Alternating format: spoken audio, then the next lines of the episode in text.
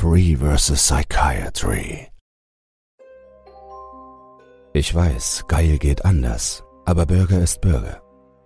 Ich holte den in sich zusammengefallenen Discount Whopper aus der Mikrowelle, häufte ein paar frittierte Pommes daneben und garnierte das Ganze mit Ketchup und Mayo.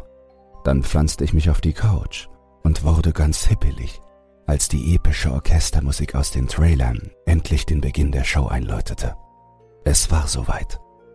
Die erste Folge Free vs. Psychiatry. Drei Menschen, drei Wochen, drei Gegenstände, eine Psychiatrie. Die bereits bekannte Off-Stimme raunte mir das in den letzten Monaten heiß diskutierte Showkonzept entgegen. Bartholdy Instetten war mit 70 Gebäuden, acht Großküchen und einem eigenen Kraftwerk die größte Nervenheilanstalt Europas.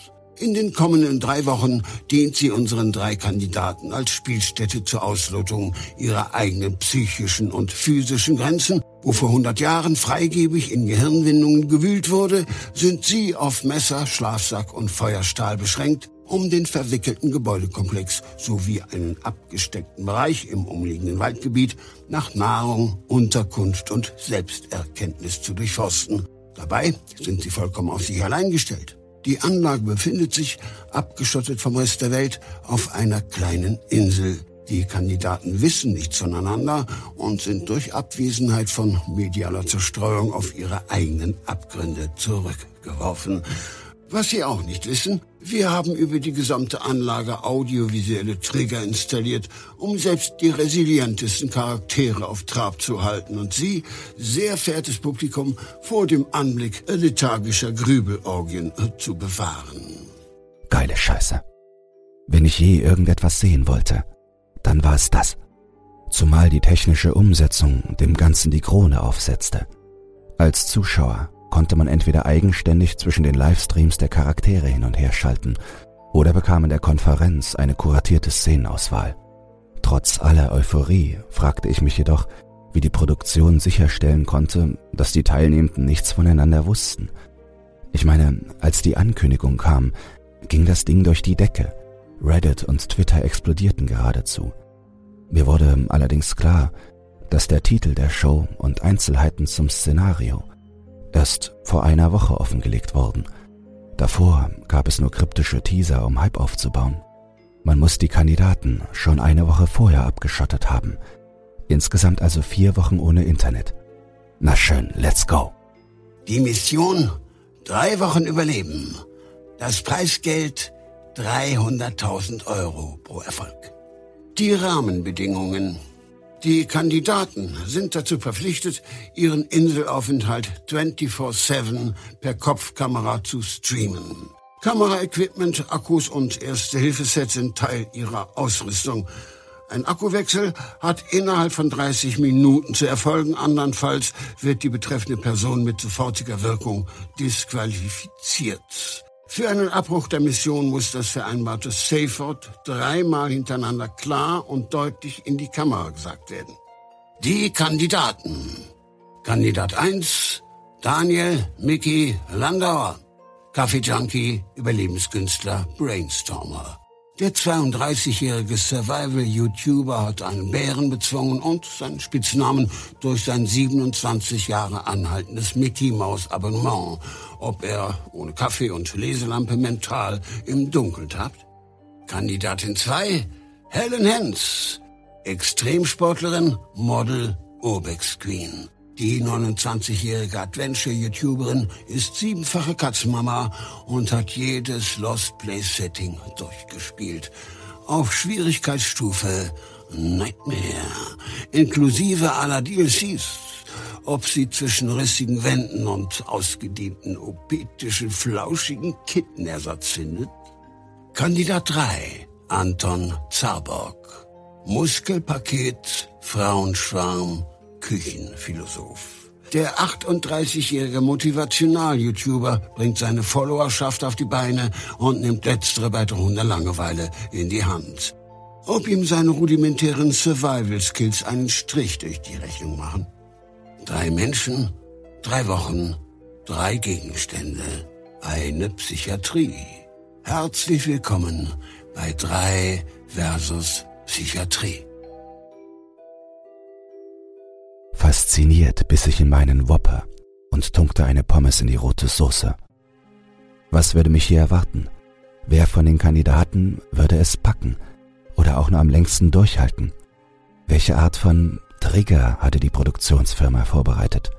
Hatte man die Anlage in ein riesiges Gruselkabinett umfunktioniert, mit marternden Geräuschen und ferngesteuerten Objekten? Wie würden die Teilnehmenden darauf reagieren? Und was, wenn sie sich untereinander begegneten? Würden sie sich gegenseitig helfen? Oder ihr Gegenüber vielleicht sogar als künstlich installierten Trigger identifizieren? Nachdem Mickey, Helen und Anton von einer Ein-Personen-Drohne an drei verschiedenen Punkten im Gelände platziert worden waren, ging es für sie erst einmal darum, das umliegende Terrain zu erkunden und sich eine geeignete Lagerstätte zu suchen. Vermutlich werden die meisten von euch wissen, wie so ein Lost Place aussieht. Zertrümmertes Mobiliar, auf dem Boden verteilter Plunder, ausgeweidete Apparaturen, halb herunterhängende Zimmerdecken und eingeschlagene Fenster prägten das Bild der einstmals sterilen Krankeneinrichtung. Zudem hatte sich die Natur nach all den Jahren weite Teile Bartholdi Innstettens zurückgeholt. Aus dem Boden schossen Moose und Farne, Schlingpflanzen überwucherten Wände und Decken, Ratten huschten über vergebte Dokumente und verschwanden in Abflussrohren oder unter den Bezügen zerfetzter Schaumstoffmatratzen. Mutwillig abgeladener Hausmüll oder Wertstoffe waren hingegen kaum zu finden. Die Insel war zwar mit dem Boot zu erreichen und von Schaulustigen zu Genüge ausgeschlachtet worden. Des hausgemachten Ballasts konnte man sich allerdings auf bequemere Weise entledigen als per Spritztour übers Wasser. Mickey merkte man schnell seine Survival-Erfahrungen an. Ich meine, der Typ hatte nur mit einem Klappmesser bewaffnet im 1 gegen 1 einen Bären bezwungen und seinem Output auf YouTube nachzuurteilen, verbrachte er mehr Nächte in der Wildnis als auf seiner Luxusfarm. Er wurde in der Nähe des Westflügels abgesetzt und hatte schnell einen geeigneten Raum für sein Lager gefunden. Verrostete Aktenschränke und haufenweise zerfledderte Dokumente ließen darauf schließen, dass es sich um eine Art Büro gehandelt haben musste. Nachdem er einen Batzen Brennholz und raue Mengen Moos als flauschige Unterlage für seinen Dreijahreszeiten-Schlafsack beschafft hatte, schnitzte er sich ein Behältnis zum Beerensammeln. Und von jenen hatte das umliegende Waldgebiet reichlich zu bieten. Johannisbeeren, Blaubeeren und sogar kleine Erdbeeren. Selbst wenn man in den drei Wochen kein Getier zu fassen bekam, war für das Minimum an überlebensnotwendigen Nährstoffen gesorgt. Das wusste natürlich auch Mickey. Der menschliche Körper kann grob drei Minuten ohne Sauerstoff auskommen, drei Tage ohne Wasser und drei Wochen ohne Nahrung. Hielt der Survival-Experte einen Vortrag über die Wunder der Natur. Ich würde sagen, wir befinden uns im sogenannten Schlaraffenland, meine Freunde. Okili dokili. Auch Helen war vom Start weg voll in ihrem Element. Die geübte Lost Place-Abenteurerin wurde in der Nähe des Ostflügels platziert und eroberte sich einen mutmaßlichen Operationsraum mit ausgedienten Beleuchtungsapparaten und diversen Schubladenschränken. In letzteren befand sich jede Menge einigermaßen gut erhaltenes Operationsbesteck. Eine willkommene Alternative zum Messer, um sich auf die Suche nach proteinhaltiger Nahrung zu machen. Auch eine modrige Krankenliege war vorhanden, die Helen sogleich auf eine Idee brachte. Mit einem teleskopartigen Skalpell bewaffnet, durchforstete sie ihren Flügel und kam mit einer weiteren Liege, einer Handvoll Absperrband und einer durchs Maul aufgespießten Spitzmaus zurück. Sie schob die Liegen aneinander, fixierte diese mit dem Absperrband und breitete ihren Schlafsack darauf aus. Und siehe da, fertig war das Hochbett, das sie vor weiterem Getier schützen sollte. Auf einem späteren Streifzug fand sie eine Art überdimensionales Gurkenglas. Was darin wohl gelagert wurde, sagte Helen mit schnippischem Unterton. Vermutlich nichts, was man auf einer Tupperparty als Fingerfood anbieten würde. Sie packte das Glas in einen als Tragetasche umfunktionierten Müllsack und nahm es mit zur Wasserstelle. Und damit wären wir an einem der wichtigsten Punkte überhaupt angekommen. H2O. Die Teilnehmenden durften sich zwar frei auf dem riesigen Gelände bewegen, waren allerdings durch dessen Umzäunung begrenzt. Ein Vordringen zum See hätte die sofortige Disqualifikation bedeutet. Allerdings zog sich ein kleines Bächlein quer durch das Areal, so dass das Grundbedürfnis Trinken von jedem der Flügel aus durch einen mehr oder weniger langen Fußmarsch befriedigt werden konnte. Helen spülte den zwielichtigen Glasbehälter kräftig aus und nutzte ihn fortan zum Wasserholen.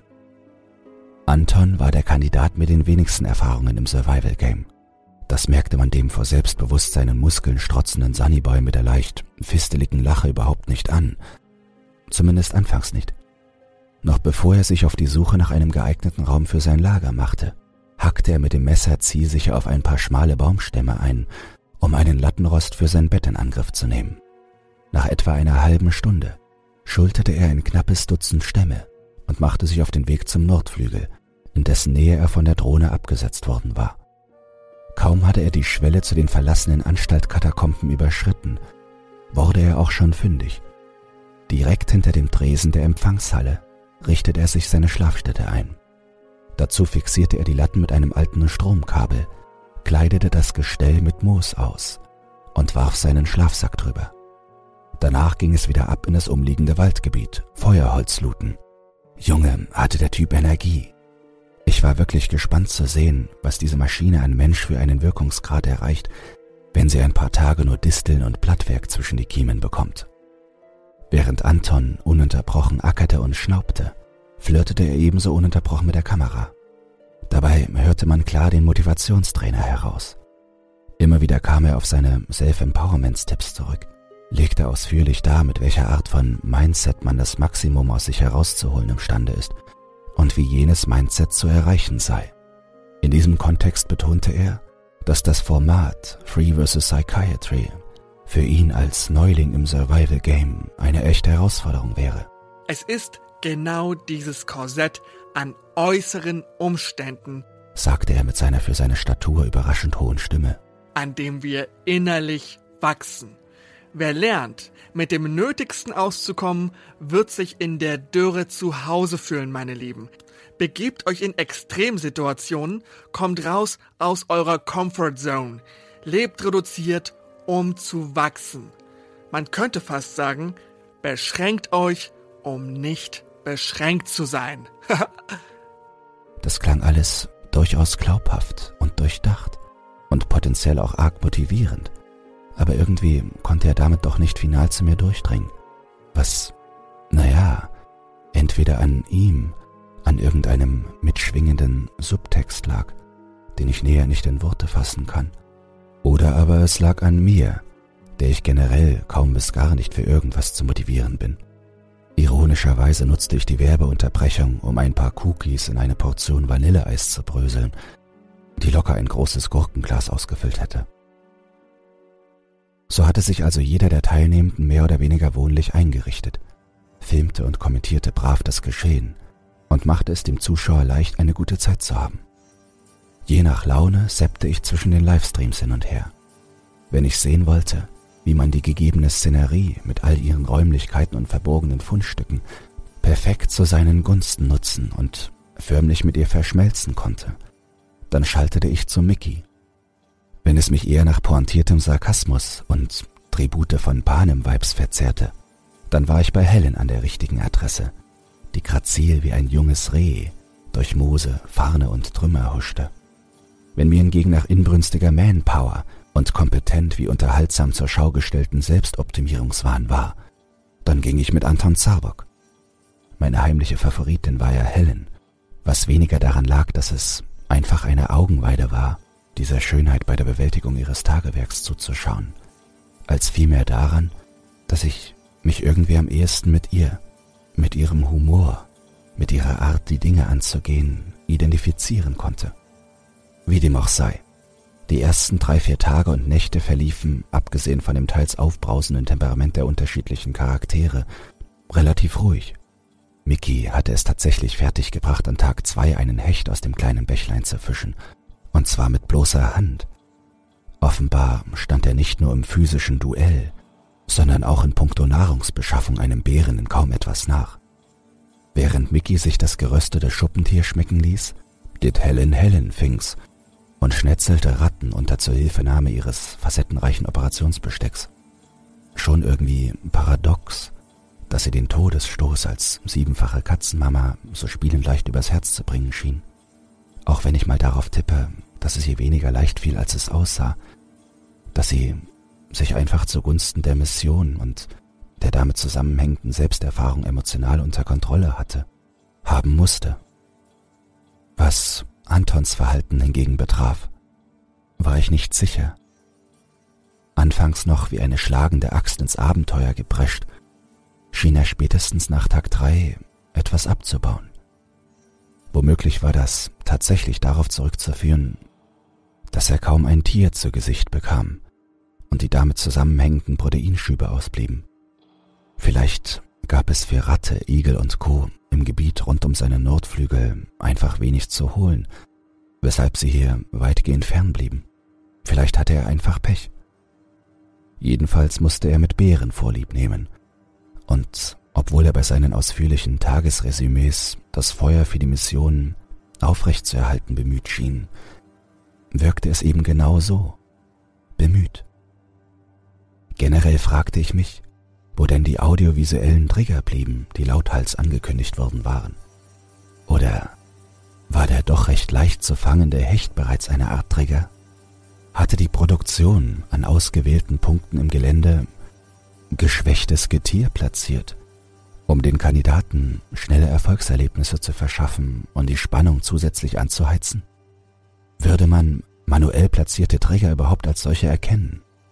Denn damit sie ihre Wirkung nicht verfehlten, mussten sie sich ja unmerklich in das Setting der Psychiatrie und des umliegenden Waldgebiets einfügen, um von den Kandidaten nicht als solche identifiziert zu werden.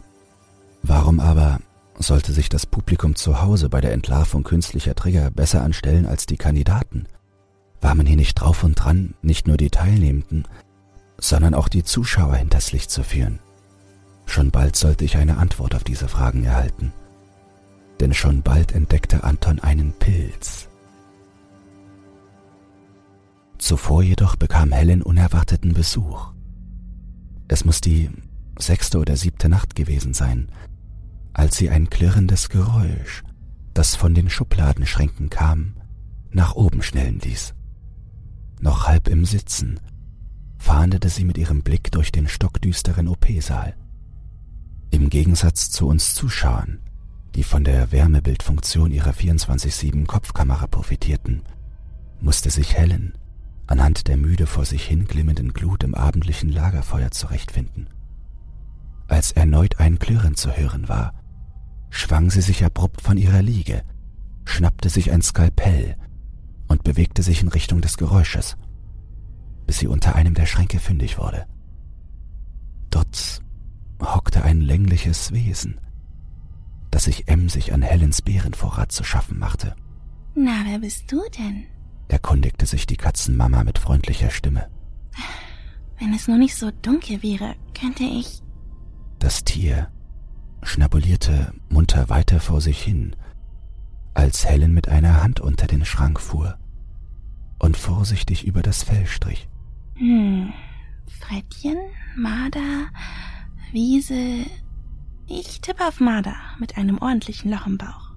Kurz unterbrach das Tier seinen Fressflash. Und da war es, als würde es das vage funkelnde Metallstück in Helens Hand beäugen. Nein, nein. Es ist nicht so, wie es aussieht. Hier. Ich komme in Frieden. Sie legte das Skalpell auf den Schrank und präsentierte ihre leeren Hände. Das Tier reckte vorsichtig seinen Kopf nach oben schnupperte an Helens Händen, und schon widmete es sich wieder dem Bärenvorrat. Ja, iss nur. Ist genug für alle da, sagte Helen wohlwollend.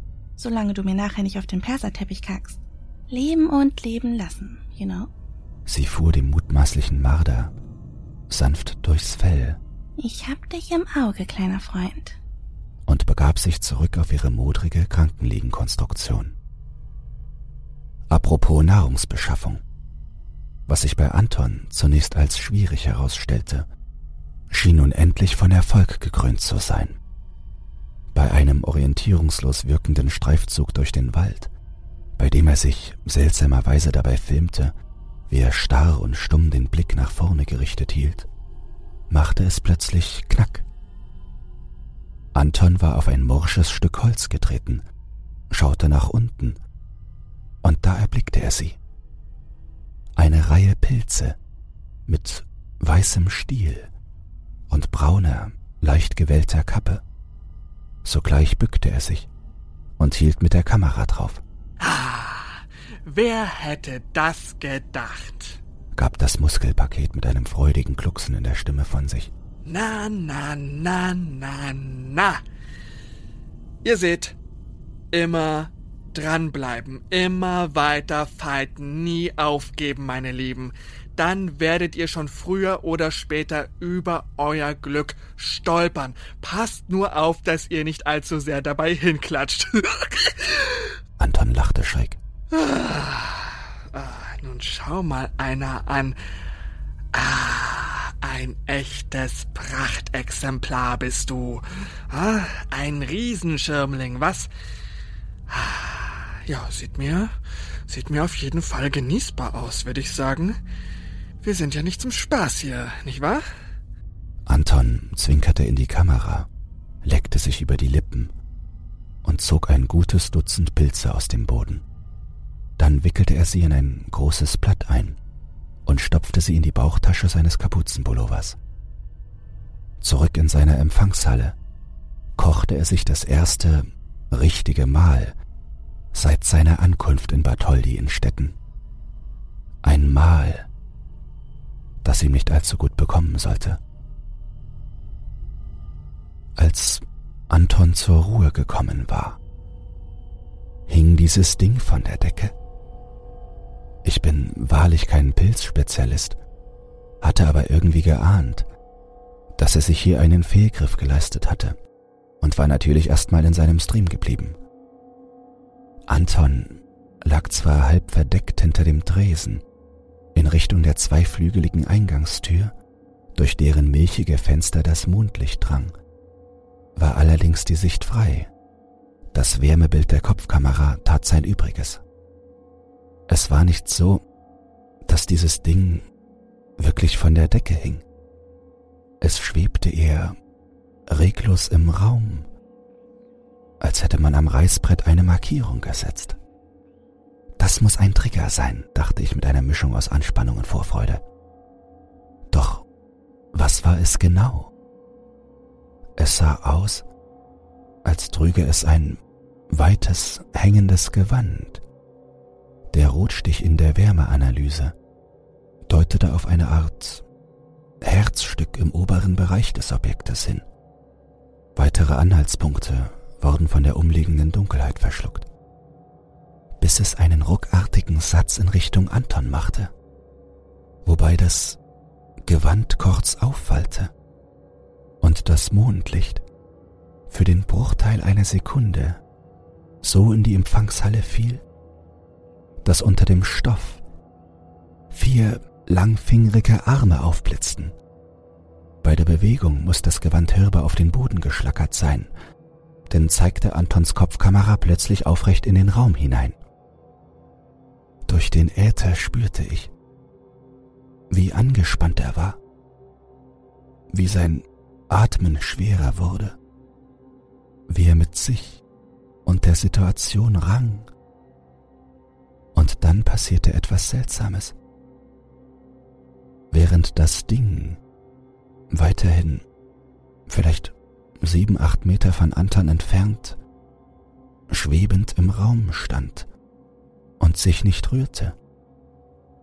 Sah man, wie Anton sich selbst an die Gurgel ging.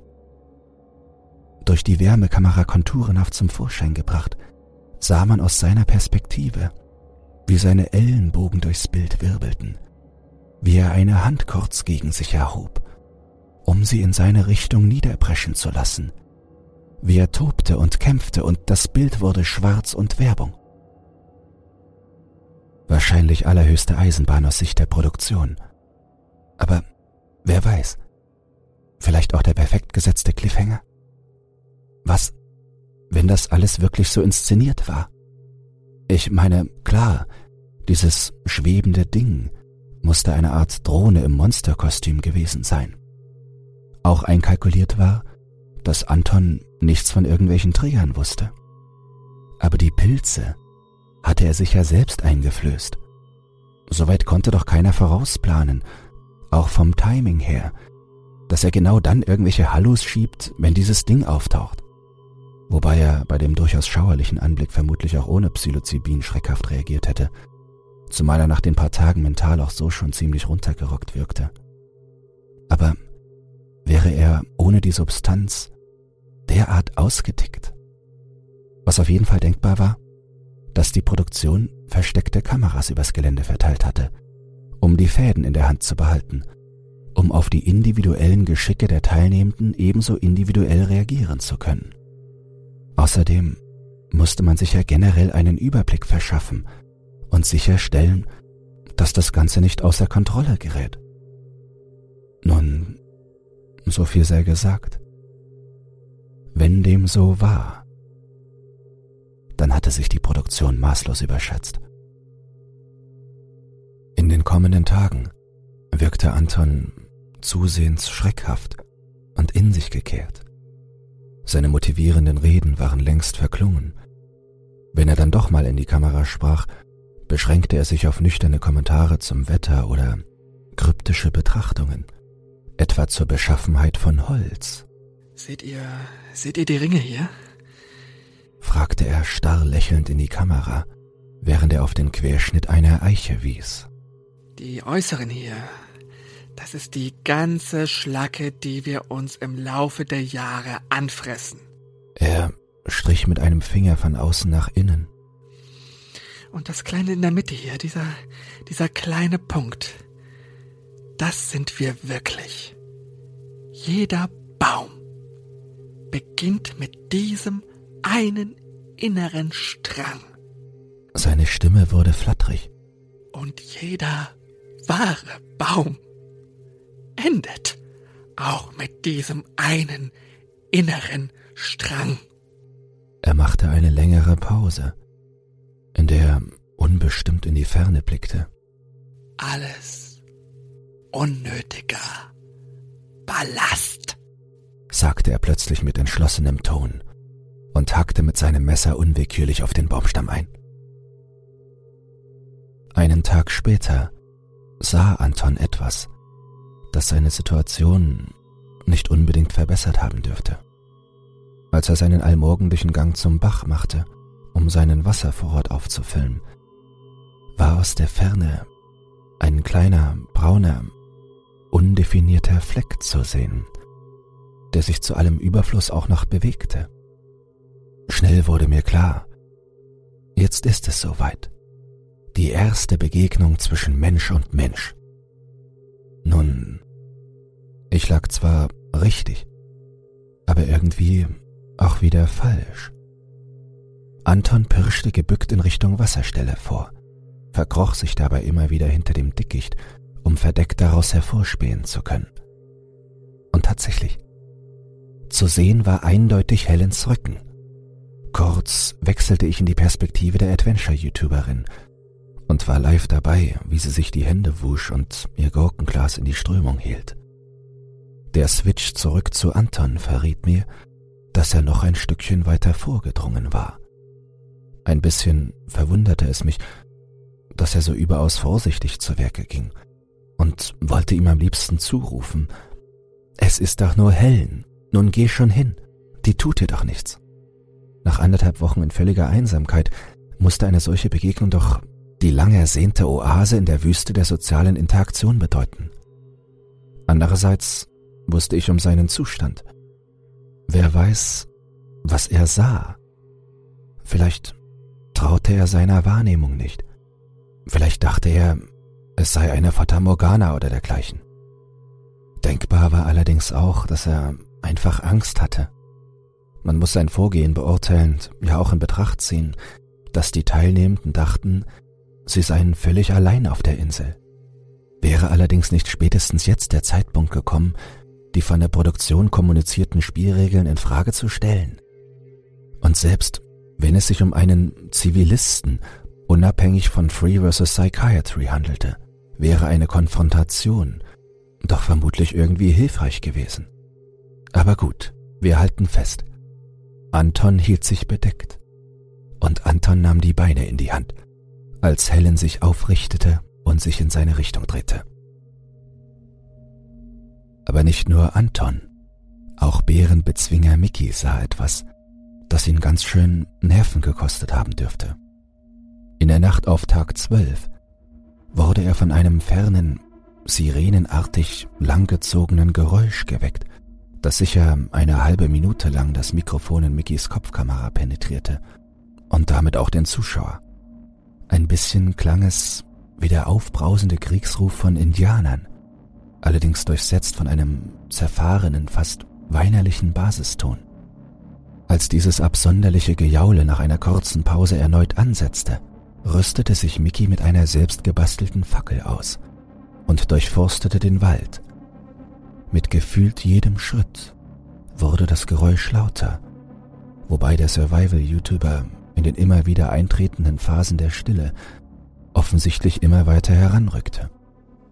Als das Gejaule irgendwann ganz verstummte, entdeckte Mickey es gut 20 Meter von ihm entfernt.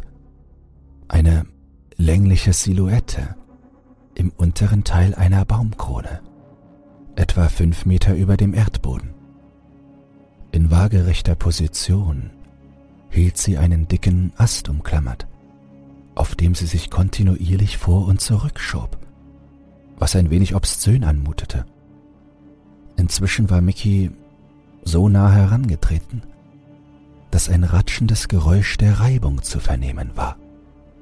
Dabei schien sich das Ding nicht aus der Ruhe bringen zu lassen, auch nicht von Mickys Fackel, die nun endlich ein Gesicht enthüllte. Das in sich zusammengefallene, apathische Gesicht Anton Zarboks, dessen Hautmasse entsprechend der schiebenden Hin- und Herbewegungen durchgeknetet wurde. Mickey schreckte ob dieses Anblicks kurz zusammen, fing sich aber sogleich wieder und wagte die Kontaktaufnahme. Wer bist du? Was machst du hier? Fragte er mit leicht nervöser, freundlich erhöhter Stimme. Keine Antwort von dem offensichtlich weggetretenen Kerl, der die ratschende Bewegung aufrechterhielt. Mickey erblickte Antons Kopfkamera. Bist du auch wegen Three vs. Psychiatry hier? Ich meine, bist du, bist du Kandidat? Ich dachte. Anton schob sich unaufhörlich vor und zurück, verzog keine Miene. Warte, soll ich dir helfen? bot Mickey an und tat einen weiteren Schritt auf den Baum zu. Lass das! begann Anton plötzlich zu sprechen, barsch und bestimmt, und stellte zugleich die Bewegung ein. Okay, alles cool, entgegnete Mickey beschwichtigend. Ich will wirklich nicht. Ich, ich wollte nur. Ich glaub, ich hab einen Bären gesehen. Unterbrach ihn Anton. Nun leicht zittrig, unsicher. Hinten am Bach. Er hat sich nach mir umgedreht. Ich habe sein Glas gesehen. Ich hab einen Bären gesehen. Ich hab. Oh. In dem Moment drifteten Antons Pupillen nach oben, so dass eine milchige Leere in seinen Augen zurückblieb. Und da war es, als ob seine ganze Muskelspannung von ihm abfiel, da er abrupt zur Seite wegrutschte und auf dem harten Waldboden aufschlug. Feuer. Mickey und Anton hockten in Mickys Büro um ein schreibtischhoch flackerndes Lagerfeuer herum während Anton Mickys Bärenvorrat hastig in sich reinschaufelte, überlegte Mickey, wie er mit dem offensichtlich verstörten Mitbürger Kontakt aufnehmen konnte. Der gemeinsame Weg vom Wald zum Westflügel beschränkte sich auf Humpeln, Abstützen und Keuchen. Antons letztes Wort war sicher eine halbe Stunde her gewesen. Hey, wie heißt du denn? Wie, ist dein Name? versuchte Mickey einen Anfang zu finden und tat dabei so, als würde er diese Frage zum ersten Mal stellen. Keine Reaktion. Wie bist du eigentlich auf den Baum gekommen? fragte Mickey, betont wohlwollend. Ich meine, das erfordert schon einiges an Geschick. Bei der Decke des Stammes und der Höhe, ich weiß nicht, wie ich mich dabei angestellt. Anton hörte auf zu kauen und hob den Kopf in Richtung Mickey. Sein Blick wurde harsch als würde er sagen, Willst du mich verarschen? Mickey wechselte die Taktik. Um Himmels Willen, was ist in dich gefahren? Was hast du da oben gesucht? Wer bist du? Wie bist du hierher gekommen?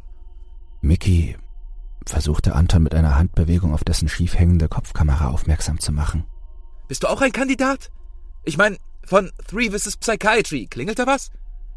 Antons Strenge im Blick verflüchtigte sich in Richtung Scham und Zweifel. Mickey reagierte. Entschuldige bitte, ich wollte nicht. Es ist nur. Ja, bin ich, brachte Anton plötzlich hervor. Du bist. was? Ein Kandidat? Ich glaube. Mickey versuchte, seine innere Unruhe zu unterdrücken. Ich dachte, ich wäre der Einzige. Das wurde mir zumindest so gesagt. Habe ich irgendwas ver. Drei Wochen, drei Gegenstände, ein Motivationstrainer. Fiel ihm Anton ins Wort. Das hat man dir gesagt? wunderte sich Mickey. Drei Wochen, drei Gegenstände, ein Survival-Experte. So hieß es bei mir. Ich habe mir doch schon gedacht, dass da irgendwas. Äh Dann bist du also Motivationstrainer. Anton starrte ins Feuer und schob sich eine weitere Beere in den Mund. Komm schon, jetzt mach's mir nicht so schwer, setzte Mickey nach, blieb dabei aber freundlich. Wie lange bist du schon hier? Wo ist dein Lager? Anton kaute und starrte. Bartholdi in Städten ist riesig, sagte Mickey mehr zu sich selbst. Würde mich nicht wundern, wenn es noch einen weiteren Kandidaten gäbe. Dann würde der Slogan auch einen anderen Sinn bekommen. Three versus Psychiatry. Drei Menschen, Experten, YouTuber oder was auch immer, gegen die Psychiatrie. Anton starrte. Äh, hey! wandte sich Mickey wieder klar an Anton. Sagtest du nicht, du hättest einen Bären gesehen? Äh, bist du dir sicher, dass das... Ich wollte einfach für ein paar Tage rauskommen, sagte Anton plötzlich, mit dem Blick in der Glut. Verstehst du? Verstehst du? Verstehst du? Klar, ich... Äh, einfach mal ein paar Tage ohne Internet. Ohne Social Media. Verstehst du? Verstehst du? Kein Smartphone. Kein gar nichts. Okay, naja, das klingt doch einleuchtend, sagte Mickey zustimmend und kratzte sich am Kopf. Hier draußen hat man eindeutig seine Ruhe, wenn nur ab und an der Eismann vorbeikommt. Einfach mal ein paar Tage ohne Internet, wiederholte sich Anton. Seine Augen flackerten. Dann senkte sich sein Kopf zwischen seine Beine und er schlief ein. Mickey gönnte ihm die Ruhe. Wahrscheinlich ahnte er, dass der Kerl einiges durchgemacht hatte, was auch immer es war. Tja, die Wildnis war eben kein einfaches Pflaster. Nach einigen Minuten war auch für Mickey Schluss. Seine Kopfkamera zeigte auf die vom Feuer gelblich erhellte Zimmerdecke. Als Mickey am nächsten Morgen aufwachte, war Anton nicht mehr da. Eine Blutlache im OP. Im aktiven Krankenhaus vermutlich kein allzu ungewöhnliches Szenario.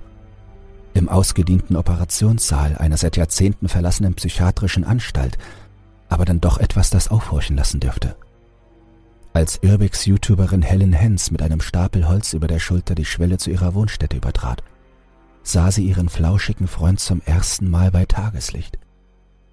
Wie über einen Handtuchhalter geworfen, hing der Marder-Kadaver über dem Gestänge einer alten OP-Lampe, während der noch am Körper verankerte Darm wie ein entgräuselter Schlauch hin und her wogte hatte sich ein Großteil der Innereien bereits gelöst und lag jetzt als zusammengematschte Pampe in der roten Pfütze unter ihm.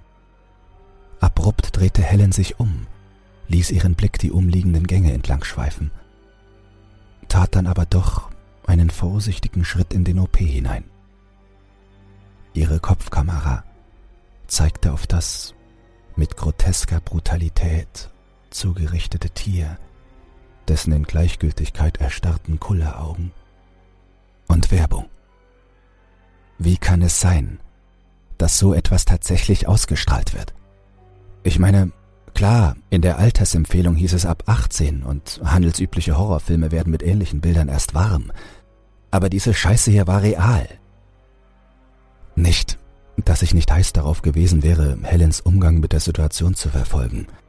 Nicht, dass ich nicht wie gebannt vorm Bildschirm saß und sogar vergaß, die Werbepause für alltägliche Aktivitäten wie Wäsche aufhängen zu verwenden. Aber so ging das doch nicht.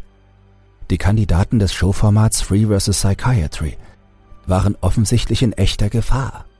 Ein Blick auf Twitter und Co. erübrigte sich, um das Ausmaß des öffentlichen Aufruhrs erahnen zu können. Ich meine, war die Produktion denn nicht in der Lage, regulierend einzugreifen, zumal sie ja mit ferngesteuerten Drohnen und anderen Triggern durchaus aktiv ihre Figuren auf dem Spielbrett Bartholdi Innstetten platziert hatte. War es da nicht möglich? Werbung Ende. Der ausgehöhlte Marderkadaver hing immer noch über der OP-Lampe. Allerdings sah ich ihn erneut von der Eingangstür aus. Und aus dieser Perspektive sah ich Helen selbst, wie sie ihre als Bett umfunktionierte Krankenliegenkonstruktion unter die Lampe schob und Anstalten machte, raufzuklettern. Schnell schaltete ich zurück auf Helens Kopfkamera, sah, wie sie bemüht war, einen halbwegs festen Stand auf der wackeligen Konstruktion zu finden und wie sie sich nach dem Marder streckte. Und da, am Rande des Bildschirms, hinter der Eingangstür, war ein schwarzes Etwas zu sehen. Ein Knie, ein Kopf, dann wieder nur ein Knie. Das Ding wirkte unentschlossen. Als Helen aber mit dem Skalpell ansetzte, den Kadaver loszueisen, kam ein von Kopf bis Fuß angemalter Anton aus seiner Deckung hervorgeschossen und rannte mit voller Wucht gegen die Liegen. Helen stürzte, derweil sie reflexartig den Marderdarm mit sich riss, den sie im Fallen um Antons Hals wickelte. Als sie wieder Boden unter den Füßen hatte, zog sie die fleischige Schnur fester nach hinten, so dass Muskelpaket Anton all seine Kraft aufbringen musste, um Helen abzuschütteln. Und da standen sie sich gegenüber. Der aus irgendeinem Grund in Ruß oder Schlacke gehüllte Zarbock und die, aus sicherlich allzu guten Gründen, überrascht wirkende Hens. Der mental angeschlagene Motivationstrainer hatte sein Messer in der Hand und sah aus Helens Perspektive größer aus denn je. Nach einem Augenblick des sich gegenseitig abschätzenden Innehaltens holte er zum Stich aus, dem Helen geschickt auswich um daraufhin unter Antons breitbeinigem Stand hindurchzurutschen. Denn hinter ihm lag das Skalpell, das Helen, ehe Anton wusste, wie ihm geschah, aufhob und ihm beherzt durch die Bauchseite zog. Daraufhin jaulte jener laut auf, patschte mit seiner Männerpranke auf die Wunde und nahm die Beine in die Hand. Als Mickey auf ein Quietscheentchen trat, zuckte er zusammen. Die Begegnung mit Anton muss ihn nachhaltig verschreckt haben. Nicht nur, dass jener völlig von der Rolle zu sein schien und wirres Zeug redete, auch warf sie einige Fragen zum großen Ganzen, zum Showkonzept, zur Motivation der Produktionsfirma auf.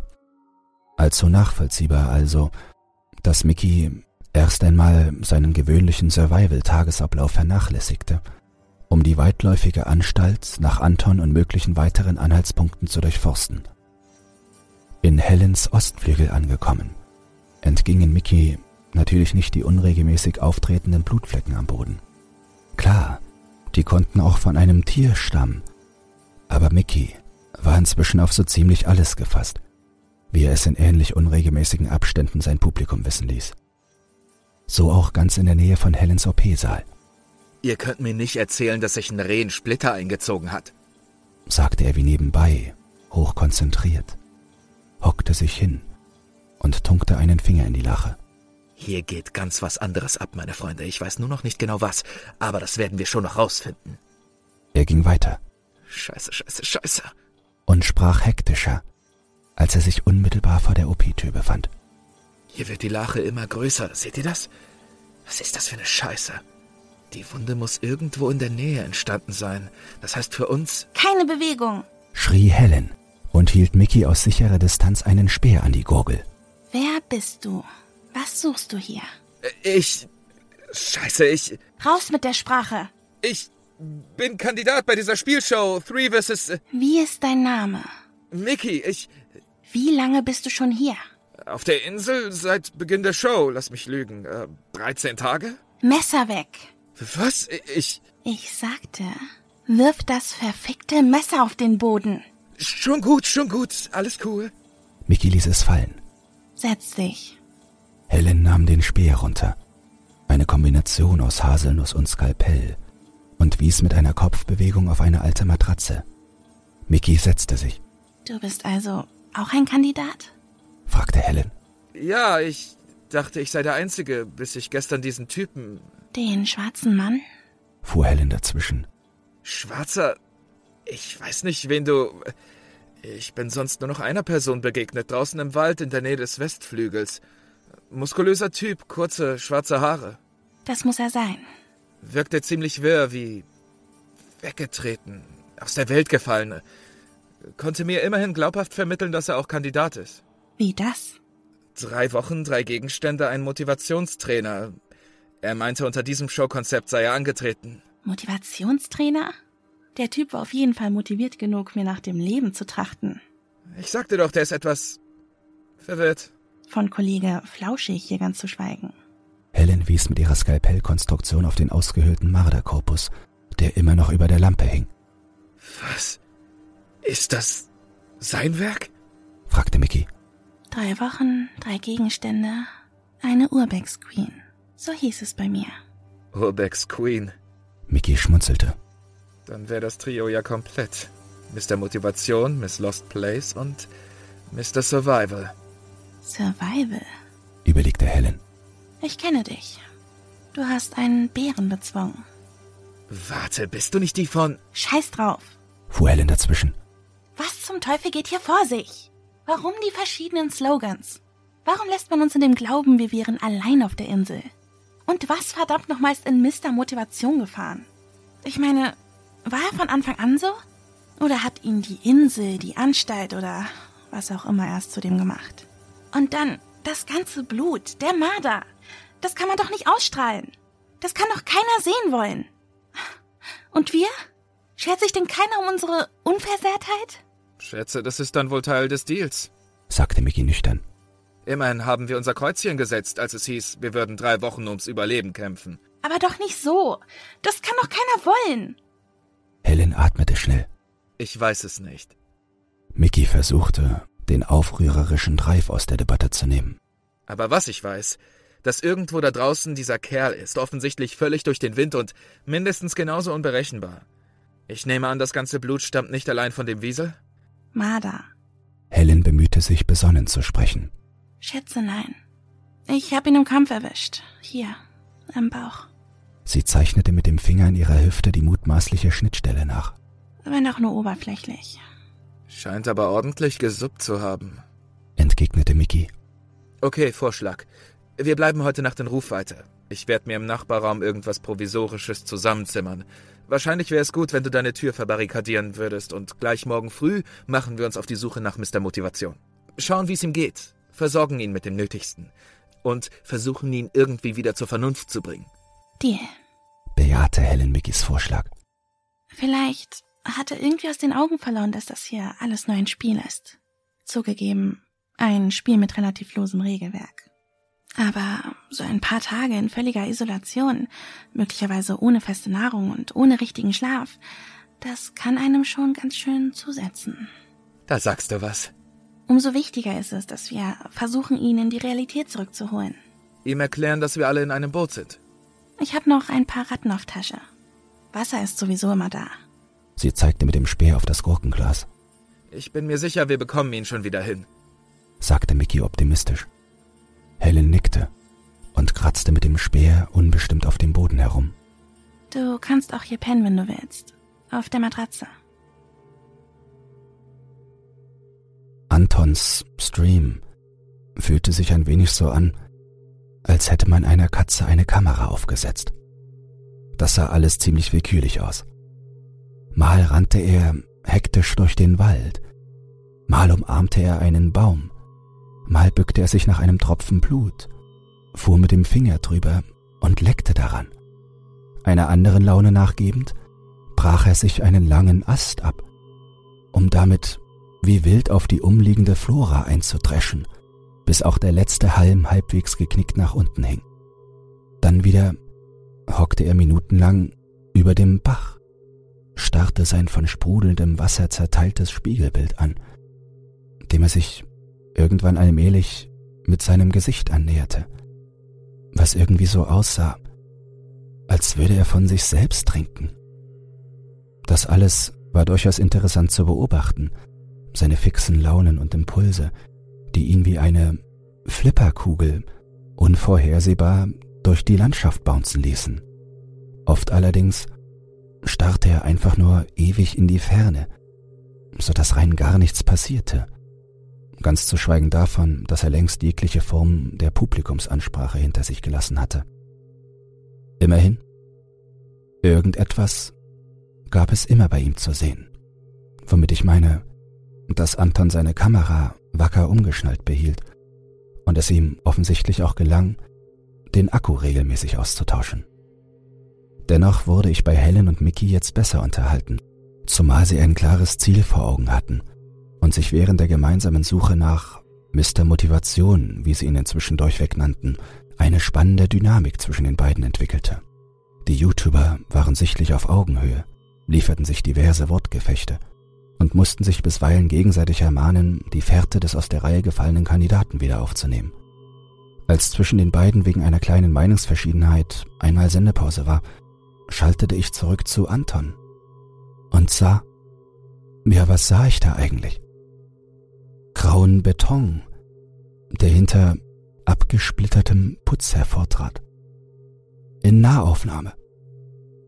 Nur das leichte Hin- und Herwogen des Bildes und die milden Atemgeräusche verrieten mir, dass Anton seine Kamera nicht irgendwo abgestellt hatte, sondern also höchst selbst unmittelbar vor dieser Wand stand und diese, naja, Minuten oder gar stundenlang anstarrte.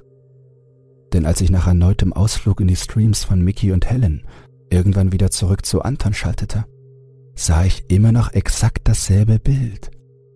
Eine spröde, alte Wand aus der Ego-Perspektive. Nach dem nächsten Switch jedoch nicht mehr. Denn etwa eine weitere Stunde später sah ich, wie Anton im selben Raum mit dem Rücken an dieselbe Wand gelehnt saß und mit seinem Messer einen guten Batzen Fleisch von seinem linken Unterarm abtrennte um den leicht behaarten Hautlappen langsam an den Mund zu führen. Apathisch, zittrig, aber doch irgendwie eifrig, als handele es sich dabei um eine geläufige Tätigkeit, die es eben auszuführen galt. Mir kam meine Pizza wieder hoch. Der Abend dämmerte, traten Mickey und Helen durch ein großes Eingangstor und entdeckten hinter dem Tresen einer weitläufigen Empfangshalle eine Schlafstätte aus Moos und Schlafsack. Sie hatten Antons Nordflügel erreicht und meinten Mr. Motivation ein gutes Stück näher gekommen zu sein, was ich bestätigen konnte, da ich umliegende Räumlichkeiten inzwischen gut kannte und wusste, dass sich Anton nicht allzu weit entfernt von seinem Lager aufhielt. Wo genau er sich allerdings gerade befand, konnte ich nicht zuordnen, zumal es um ihn herum schon seit einiger Zeit dunkel und so gut wie nichts zu erkennen war. Helen und Mickey brachten Speer und Messer in Position und durchkämmten das umliegende Gebiet. Da die Suche zunächst erfolglos blieb und sich inzwischen nahezu komplette Dunkelheit auf den langen Fluren breit gemacht hatte, beschlossen sie, es für heute dabei bewenden zu lassen und bei einem Lagerfeuer in einer Art Aufenthaltszimmer die weitere Vorgehensweise zu besprechen. Dabei war Aufgabenteilung gefragt. Während Mickey loszog, um Feuerholz zu beschaffen, wartete Helen in dem Raum, gewappnet für die möglicherweise doch noch eintretende Begegnung. Da Mickey einige Zeit auf sich warten ließ, fing Helen irgendwann an, in die Kamera zu flüstern fragte sich, was er denn so lange trieb und was generell mit Mr. Survival, wie sie ihn jetzt nannte, nicht stimmte. Je mehr sie ihn anprangerte, desto mehr sah ich mich jedoch bestätigt in meiner Annahme, dass sie klare Sympathien für Mickey hegte. Mit Tendenz zur, sagen wir, Romantik. Auch wenn sie sich zuletzt in die Haare gekriegt hatten und bei weitem nicht immer auf einen Nenner kamen, griffen die beiden in der Art ihrer Argumentation doch irgendwie ineinander. Nach einer Weile jedoch schienen die Aufregungen des Tages insoweit in Helen nachzuhallen, dass sie allmählich immer ruhiger wurde und letztlich ganz verstummte. Einige wenige Minuten später driftete ihr Bild zur Seite weg, als sie ein Geräusch abrupt wieder nach oben schnellen ließ. Der Lautstärke nach zu urteilen, ging es von der Empfangshalle aus. Eine Art Schleifen, als zöge jemand einen Teppich oder ein schweres Gewand über den Boden. Dabei wiederholte es sich, trat jeweils nur ganz kurz auf. Und wenn man genau hinhörte, ertönte bei jedem Schleifen ein unterschwelliges Summen, etwas Mechanisches, das an ferngesteuerte Autos erinnerte. Natürlich musste Helen der Sache auf den Grund gehen. Um besser sehen zu können, entzündete sie mit dem Feuerstahl eine kleine Fackel, die sie für entsprechende Situationen vorbereitet hatte. Vorsichtig trippelte sie in Richtung des Geräusches und lugte um eine Ecke in die Empfangshalle hinein. Als ihr Anton mit seinem massigen Körper in die Seite rannte, so dass ihr Bild durcheinandergewirbelt wurde und sie sich am Boden liegend wiederfand.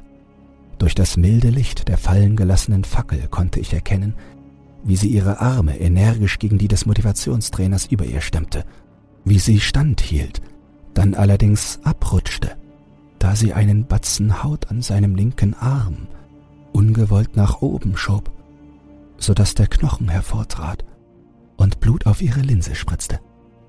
Anton schien es kaum zu stören. Beharrlich suchte er ihren Widerstand zu brechen, drückte sie nach unten, und während er mehr und mehr die Oberhand gewann, meinte ich in seinen schwarz umrandeten Augen den absoluten Fokus auf die Situation, den puren Willen und auch so etwas wie Vorfreude zu entdecken. Und da war ein Knacken zu hören. Helens rechter Arm knickte unnatürlich nach hinten weg, worauf Anton freie Bahn hatte und mit seinem dicken Schädel mit voller Wucht auf Helens Kopfkamera niederfuhr.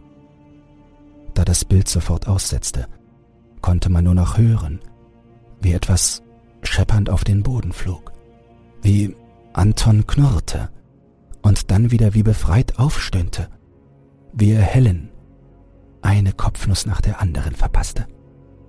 Gebannt saß ich vor dem schwarzen Bildschirm, wollte auf Antons Stream wechseln. Doch Werbung. Apathisch starrte ich auf die bunten Figuren, die weißen Zähne und großen Lettern, die Polonaise über den Bildschirm tanzen. Dumpf, wie aus der Ferne, drangen eingängige Jingle-Melodien zu mir durch, buhlten um meine Aufmerksamkeit. Irgendeinem Impuls folgend erhob ich mich und ging zur Küche, um... Ja, um was eigentlich? Ich hatte es vergessen ging zurück ins Wohnzimmer, wo ich von einem weiteren quietschfidelen Spot allerherzlichst empfangen wurde, ließ mich aufs Sofa fallen und das Bild kam zurück.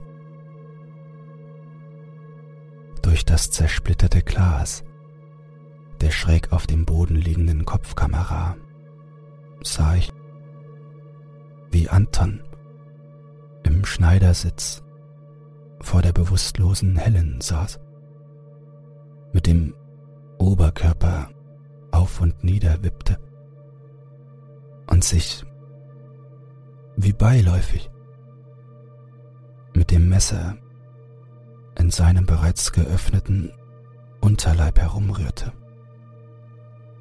Seine Aufmerksamkeit schien dabei zu 100 Prozent Helen zu gelten.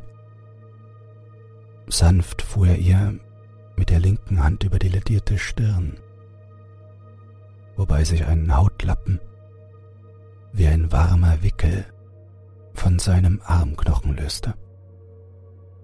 Daraufhin zog er das Messer aus seiner Bauchgegend, jaulte kurz auf und drang mit der Klinge behutsam in Helens Oberschenkel ein.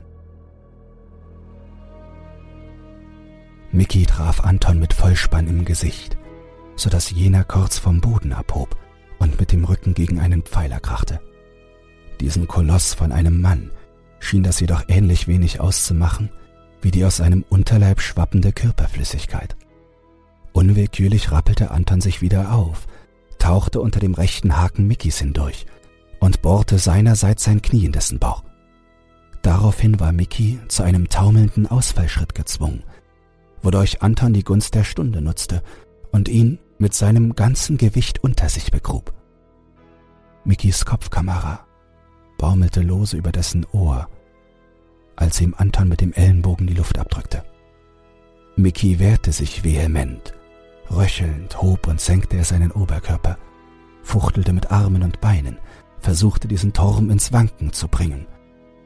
Doch vergeblich. Als Mickys Kopf rot anlief und ihm die Augen aus den Höhlen traten, vernahm ich plötzlich wieder dieses unterschwellige Summen, dieses Geräusch, das an ferngesteuerte Autos erinnerte. Und da surrte es ins Bild. Das schwarze, schwebende Gewand, aus dessen Mitte jetzt vier monsterartige Pranken hervorschossen. Mit jenen voran steuerte es zielsicher auf Anton zu, dockte von hinten an ihn an, drückte fest zu und zog ihn mit sich nach oben, wodurch er von Mickey losgerissen wurde. Wie vom Greifer aus dem Automaten gefischt, hing Anton in der Luft. Er wusste nicht, wie ihm geschah als das Ding, die Monster pranken, mitsamt seinem augenscheinlichen Zielobjekt, wieder einfuhr. Das schwarze Gewand wieder verhüllend um die Öffnung fallen ließ und unter leisem Summen davonschwirrte. Auch Mickey konnte seinen Augen nicht trauen. Der angeschlagene Survival-Experte röchelte und hustete fasste sich mit schmerzverzerrtem Gesicht an den Hals und erblickte schließlich in nach wie vor müde vor sich hin flackerndem Lichtkegel der Fackel die schräg auf dem Boden liegende Kopfkamera. Die Kamera, durch deren zersplitterte Linse ich die zurückliegenden Minuten verfolgt hatte, durch die dem Medienecho zufolge das halbe Land Zeuge einer der wohl denkwürdigsten Momente der Fernsehgeschichte geworden war. Als Mickys Mitkandidatin Helen plötzlich energisch nach Luft schnappte und fragend um sich blickte, wischte er sich einen Fladen Blut aus dem Gesicht, kroch auf allen Vieren Richtung Bildschirm, nahm die Kamera in die Hand und sprach es endlich aus. Die Einsicht, von Bartholdi in Städten bezwungen worden zu sein. Das Zugeständnis, die wirre Natur des Menschen nicht in den Griff bekommen zu haben. Das hoffnunggebende, Rettung versprechende Safe Word. Wir sind perdu.